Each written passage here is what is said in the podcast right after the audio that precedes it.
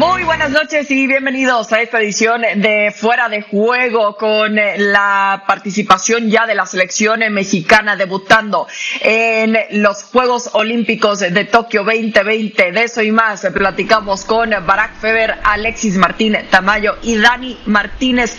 Qué gusto platicar con ustedes para revisar cómo le fue a la selección mexicana de Jaime Lozano, entre otros resultados. También sabemos que España se quedó con las ganas, con ese 0 por 0 frente a Egipto. También eh, en cuanto a Argentina, arranca con el pie izquierdo frente a Australia, cayendo 2 por 0. Pero entre esos resultados también está la victoria de México, cuatro goles por uno frente al equipo francés. Para qué tan valioso es para Jaime Lozano y compañía arrancar de esta forma.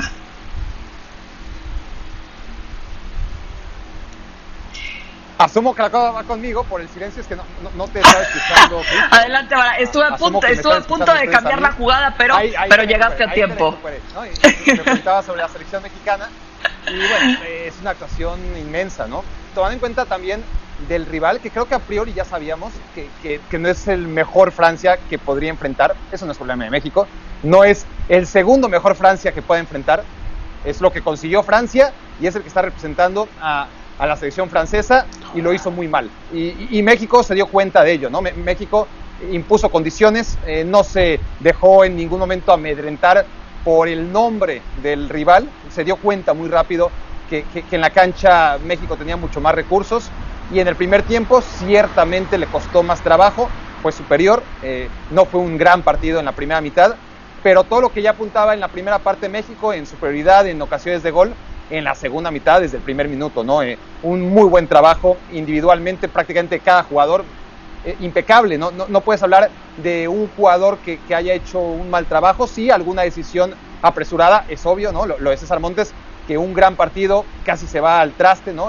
Con aquel penal totalmente innecesario en una entrada en la que México tenía controlado, porque tuvo controlado el partido durante los 90 minutos y, y el resultado al final le hace justicia, ¿no? E, ese marcador que eso sí no debería engañarnos, porque aunque Francia potencialmente podría tener la mejor selección sub-24 del mundo, porque es increíble el talento que tiene de jóvenes menores de 24 años. Ninguno de ellos estaba en esta selección. Insisto, eso no es problema de México.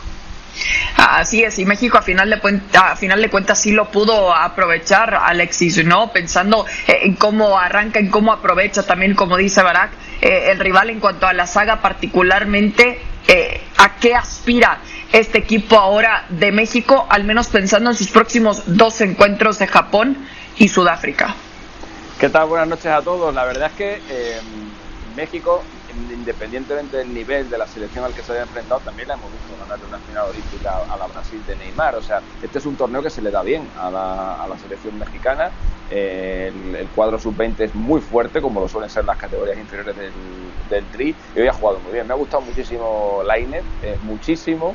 Eh, ya era hora de verle, de verle un gran partido, digo, porque en el Betis juega poco, eh, la verdad que tiene pocos, tiene pocos minutos, en el tramo final de la temporada sí que, sí que le ha dado algo más eh, Pellegrini y de hecho ha jugado bastante bien al final, e incluso el, el, Betis ha estado muy cerca de meterse en las competiciones continentales, pero bueno, al final no lo, al final no lo consiguió, pero el, partido que ha hecho Irene ha sido, ha sido extraordinario y atisma un poco, alumbra un poco sobre el jugador que puede llegar a ser. Aún es muy joven, vino a Europa muy jovencito, pero con un cartel de presentación eh, impecable. Se pagó un buen traspaso por, por, él, se espera mucho de él y hoy ha empezado a dar eh, señales de que puede haber sido un gran, un gran fichaje y de que puede estar muy bien su, su próxima temporada en Europa.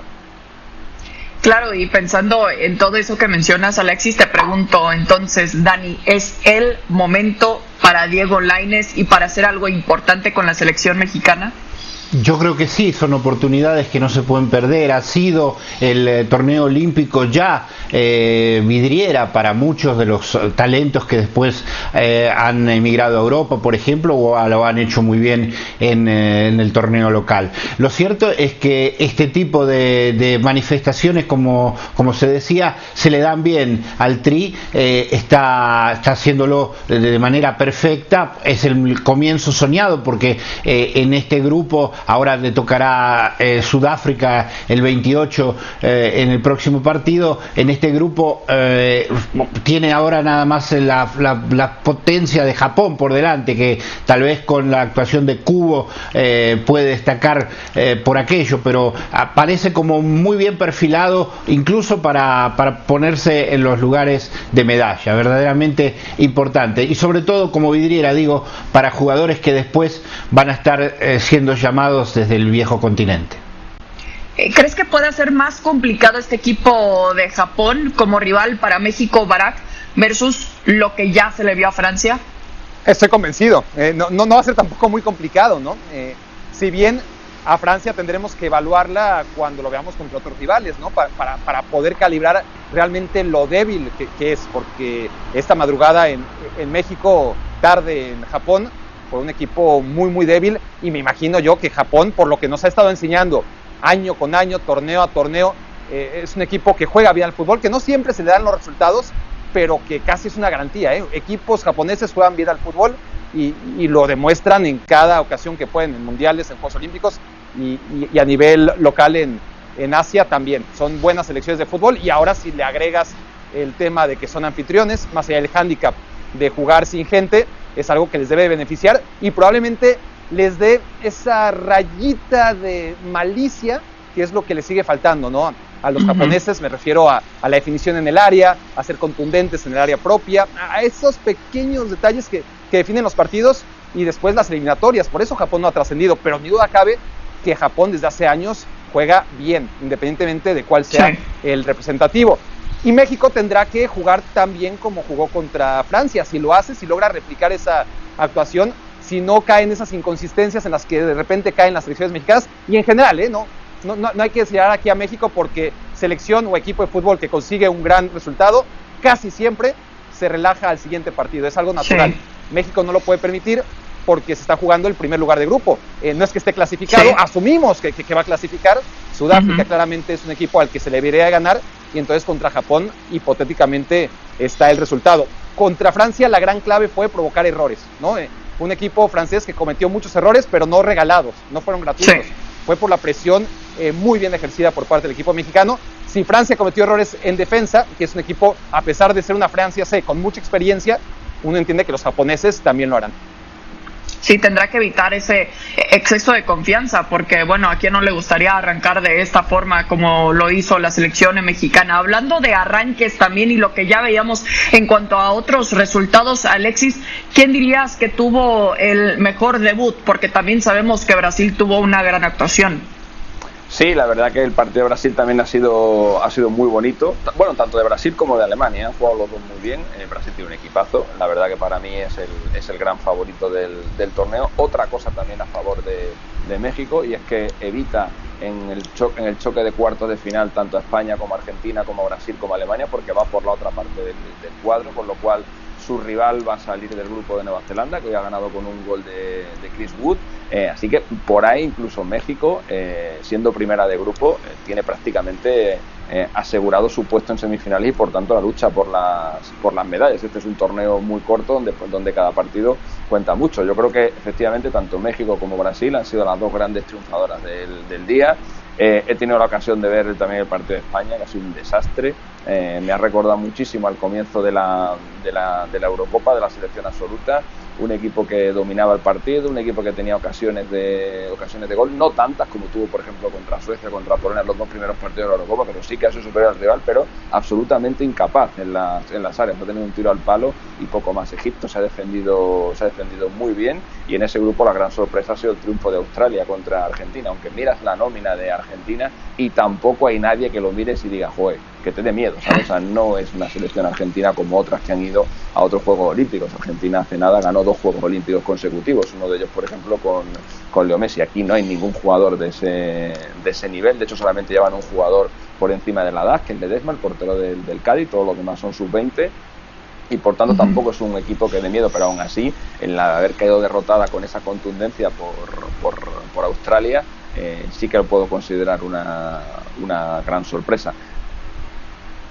Eh, claro, bueno, va a ser interesante cómo, si es que se puede recuperar España, ¿no? Después de este 0 por 0, lo de Argentina también es cierto, y lo de Brasil, que como arrancó también la Copa América como máximo eh, candidato también para llevarse el título, seguramente eh, querrá ahora llevárselo en esta ocasión en los Juegos Olímpicos, alguien también que conoce a la perfección cómo ganarlo. Bueno, eh, tenemos que seguir platicando no solo de lo que vimos, por supuesto, en los Juegos Olímpicos, sino también de lo que sucedió en el Fútbol Club Barcelona porque vimos la presentación ya oficial de Memphis Depay eh, que también dijo que llega a ese club Dani para ganar para ganar trofeos pero qué tan complicado ves o más bien qué es lo que tiene que hacer Memphis Depay para poder adaptarse cuanto antes a este equipo que la realidad es que pasa por una crisis financiera.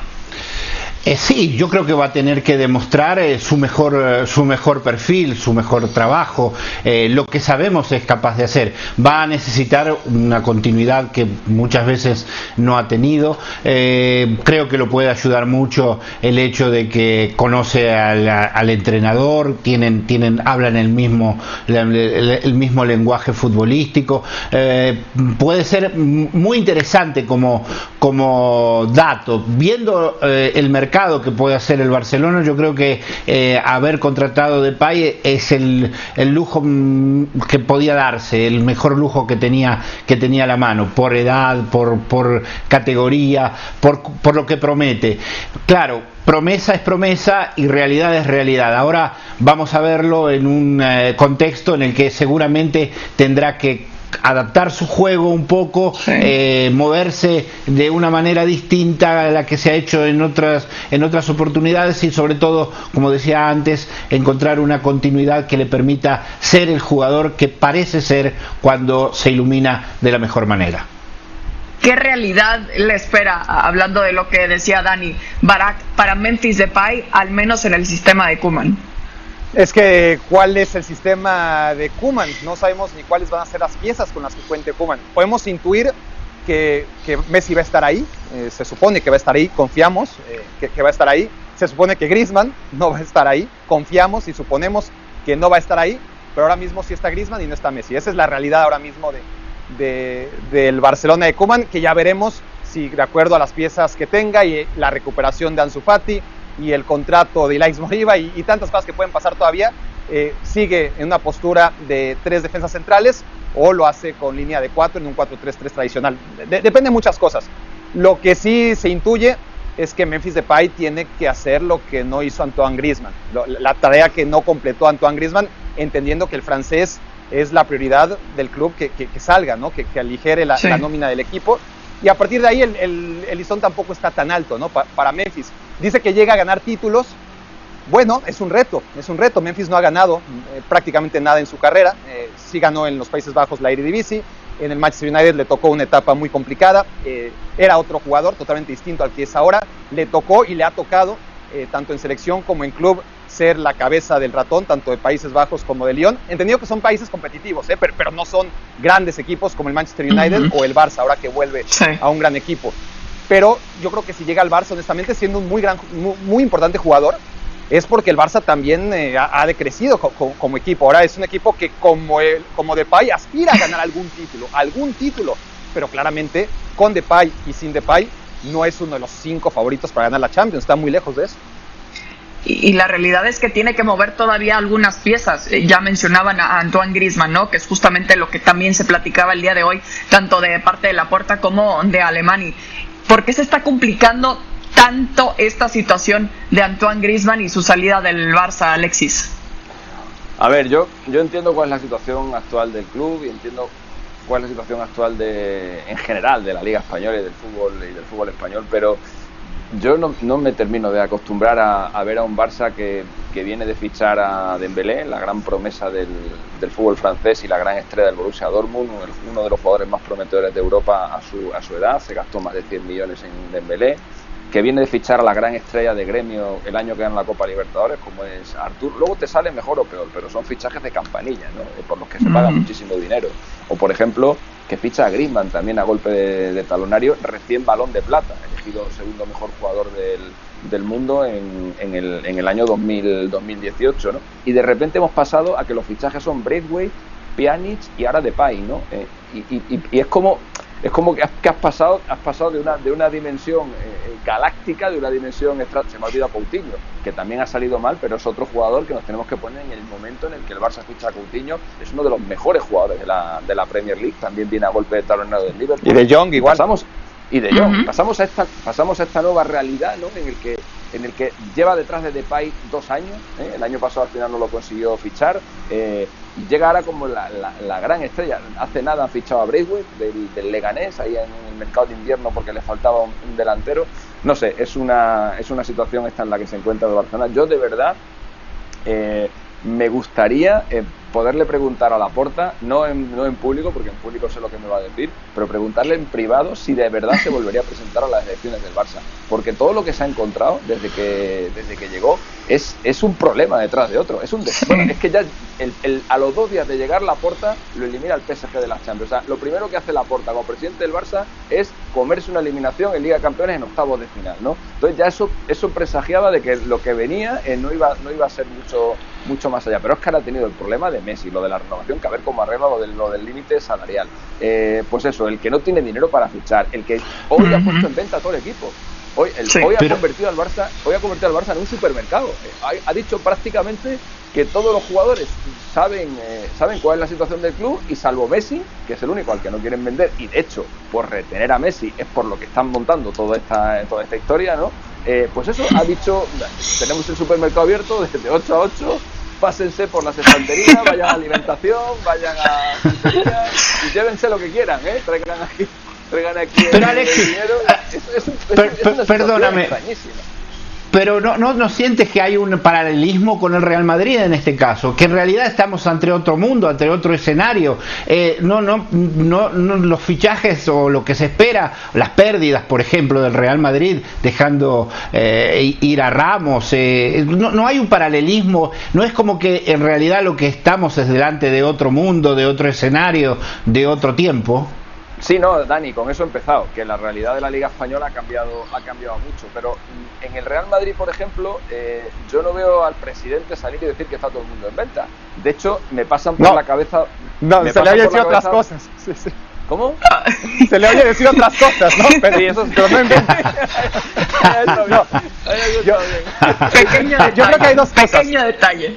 Hay, dos cosas. hay varios jugadores del Madrid. Eh, estoy pensando, por ejemplo, en Benzema, estoy pensando en, en Courtois, eh, estoy pensando en Cross, estoy pensando en, Casemiro, acaba de fichar a, a, Alaba. Me parece que tiene una estructura más sólida y no tiene los problemas económicos que tiene el Barça. Aún así, la situación es, precaria, ¿eh? la situación económica es precaria y de eso, de hecho, el Madrid viene de no fichar a nadie. El verano pasado, el Madrid fue junto con el Valencia los dos únicos equipos de la Liga Española que no ficharon a nadie eso, eso yo creo que hay que reconocerlo. Pero el Madrid está, está trabajando más eh, de, forma previsora, no ficha, no porque yo creo que no porque no tenga dinero, sino porque no se quiere poner en un problema. Y el Barça ya está en ese problema.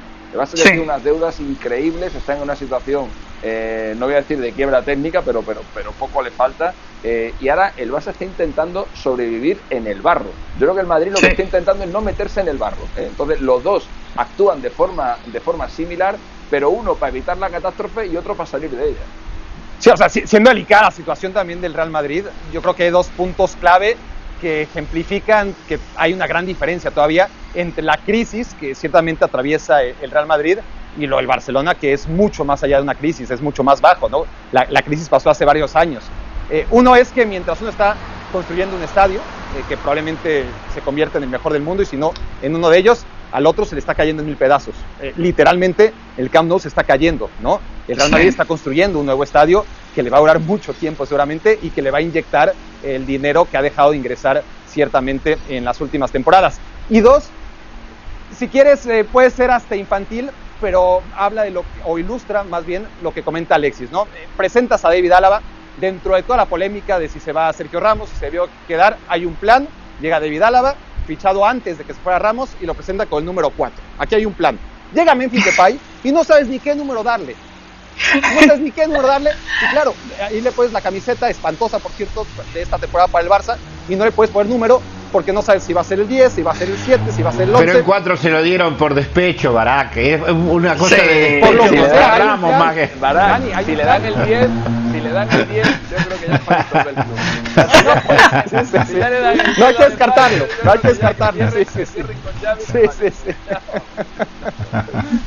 Pero es un mensajote también que le mandan entonces a Sergio Ramos definitivamente, pero yo creo que más que nada el Real Madrid Florentino Pérez particularmente vio lo que estaba haciendo Bartomeo, que ya vemos que fueron muchísimas cosas y dijo, ya aprendí qué no hacer también para mantenernos al menos tranquilos en esa situación, ya que los audios y todo no pasa nada. Pero, eh, en fin, al menos tratando de interpretar esa situación de Florentino Pérez, que ya vaya que lo platicamos mucho. Pero eh, van a haber unos cambios importantes, no solo en la Liga de España, sino también en la Serie A a nivel de banquillo, porque vamos a ver los nombres distintos. Justamente 12 equipos cambiaron de técnico de cara a la siguiente temporada. Destacan los equipos más importantes de Italia, como son el caso del Inter, de la la Lazio y el Napoli. José Mourinho regresa a la Serie A para dirigir a la Roma tras su paso por el Tottenham. Dani, te pregunto, ¿qué director técnico genera más ilusión para la próxima temporada? Ah, seguramente Mourinho se lleva, como, como, como dijo una vez, eh, como dijo una vez Guardiola, es el amo, ¿no? Eh, eh, y, y, lo no es mediáticamente. Eh, sí, bueno, la mitad, quería. La mitad, la, mitad, de eso, exacto. La mitad de eso, pero es como está estando Chris, no puedo, no puedo permitirme. bueno, ese es el amo de, de, este mercado también, naturalmente, porque apenas llegó ya salieron murales con él en, la ciudad de Roma. es un, un verdadero fenómeno, fenómeno mediático y seguramente es, el que más eh, expectativas genera. Después está el cambio importante que ha hecho el Inter, porque un equipo campeón, eh, después de, tanto tiempo que no, no, conseguía el título, eh, deja ir a Conte por, los motivos económicos que, que conocemos y trae a Simón Inzaghi, muy intrigante porque Inzaghi es un técnico que ya estuvo en la órbita de la Juventus, por ejemplo, en algún momento. Es un técnico que viene desde hace mucho tiempo observado con, con atención, sabe trabajar muy bien sus equipos, crea grupos sólidos eh, y se espera mucho de lo que, de lo que él puede hacer. Claro, eh, no tiene la obligación que, que tiene, que, que, tenía Conte, por ejemplo, ¿no? Ahora llega con, con, con otras expectativas, el Inter tratará de, de, aguantar el chubasco económico, o dijo su, su, uno de sus administradores eh, que tiene que todavía generar 80 millones en el mercado, una cosa un poco complicada en un, en un tiempo en el que ya ha dejado ir a Kimi, por ejemplo, en un tiempo en el que el mercado este, es más de entrenadores, como vemos, que de, que de jugadores. Lo cierto es que estos 12 cambios en los banquillos de 20 eh, no son el récord, porque cuando Luis Enrique vino a la Roma, en lugar del que hoy está ocupando Mourinho, fueron 13 los cambios en, eh, en los banquillos. Por lo tanto, en Italia se mueven un poco, digamos, eh, los banquillos son, tienen que ajustarlos un poco más, me parece. Bueno, los banquillos y cuanto a estos cambios, ¿Vara crees que refleje también eh, en cambios en cuanto a la tabla general, próximo campeón, etcétera? Bueno, algo cambiará. Eh, es muy difícil ¿no? que, el estatus de los equipos cambie. Eh, por eso es importante y es una de las grandes noticias que dentro de los ocho que sí se quedaron, eh, Giampiero Gasperini en el, Atalanta sea uno de esos, ¿no? Porque el Atalanta es una de esas muy pocas historias que encontramos en las grandes ligas de equipos que al menos por un determinado tiempo, y ya va por su quinto año de éxito total, logran cambiar lo que la economía manda, ¿no? Y establece. El Sassuolo también, ahí está, ¿no? Eh, perdió a De Servi, es una baja importante ahí, ¿no? Para un equipo que venía creciendo y que viene haciendo las cosas muy bien, pero por lo demás pues sí, ¿no? Eh, se habló mucho de que Pioli se podía ir del Milan, es una buena noticia que, se quedara, me parece, tienen que trabajar con handicaps muy importantes. Y lo de Inzaghi a mí sí eh, me genera mucha ilusión, me parece un súper técnico. Ya, ya, hablo, Dani, de, las problemáticas que se va a enfrentar. Es un técnico además que está acostumbrado a jugar con futbolistas de otro perfil, mucho más bajo, y, hacerlo rendir como si fueran un equipo importante, porque la Lazio, eh, no, la, la nómina de la Lazio no justificaba los grandes resultados que consiguió con Inzaghi. Vamos a ver si es capaz de replicarlos en un Inter donde el listón está muy, muy alto, ¿no? Probablemente no le exijan ser campeón, eh, como, como, dice Dani, porque es pedirles demasiado, pero poquitito menos, ¿eh? es decir, si, no pelea por el título hasta la última jornada, eh, Inzaghi pues va a ser considerado una excepción. Vamos a ver cómo le va, es, intrigante y a mí me ilusiona mucho porque, insisto, me encanta como entrenador. Y luego lo de Allegri, vamos a ver en la Juventus, ¿no? Ese, ese regreso, porque está obligado también, ahí sí no hay otra. Eh, o Allegri gana o gana. Sí, sí, que sabemos que la última vez que ganó la Serie A fue cuando también lo vimos partir, al menos en la última ocasión, de ese equipo de la vecchia señora. Alexis, también dirías que esta es la obligación de la Juventus más que nada después de que le cortaron esa racha de campeón? Bueno, lo de con Allegri, la verdad que la Juve, por lo menos en la etapa anterior, tenía garantizado no solo la Liga, sino también la Copa. Era, ganó cuatro dobletes consecutivos, llevó al equipo a dos finales de la, de la Champions, es verdad que perdió las dos, pero pero ya tener la Juve en dos, en dos finales de Champions en apenas dos, tres años, eh, como, como, consiguió, ya me parece un logro, un logro muy importante para un equipo que, recordemos, solamente ha ganado dos Copas de Europa en su, en su historia.